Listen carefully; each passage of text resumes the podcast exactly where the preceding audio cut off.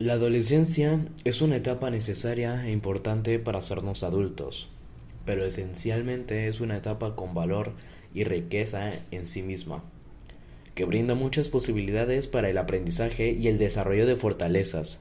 Es una etapa desafiante de muchos cambios incógnitas para los adolescentes, pero también para sus padres y adultos cercanos.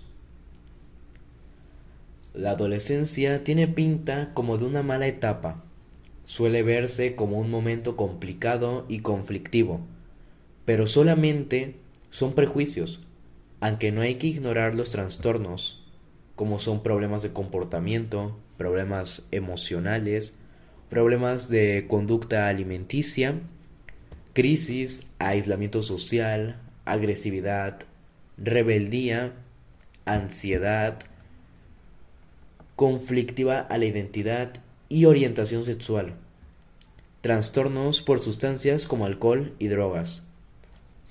También durante esta misma etapa hay problemas escolares y relacionados con el aprendizaje, trastornos de déficit de, de, atención que se puede dar con o sin hiperactividad.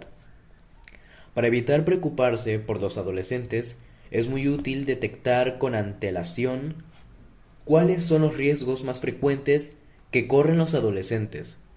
Hay que ser consciente de que la mayoría no van a tener ese tipo de problemas, pero también hay que saber evaluar con antelación dónde pueden aparecer los problemas, ya que estaremos más preparados si es que llegan a presenciarse. Otro problema no mencionado anteriormente son los embarazos no deseados, ya que puede arruinar el futuro tanto de las niñas como de los niños y se puede evitar teniendo la información sexual necesaria. Otro, otro problema que ya va de la mano con el anterior son los abusos sexuales, ya que los adolescentes tienen una alta probabilidad de sufrirlos.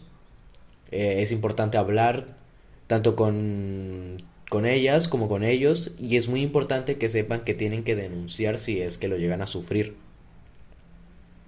Pues, y pues otro tema que sigue siendo igual de importante es el acoso por Internet.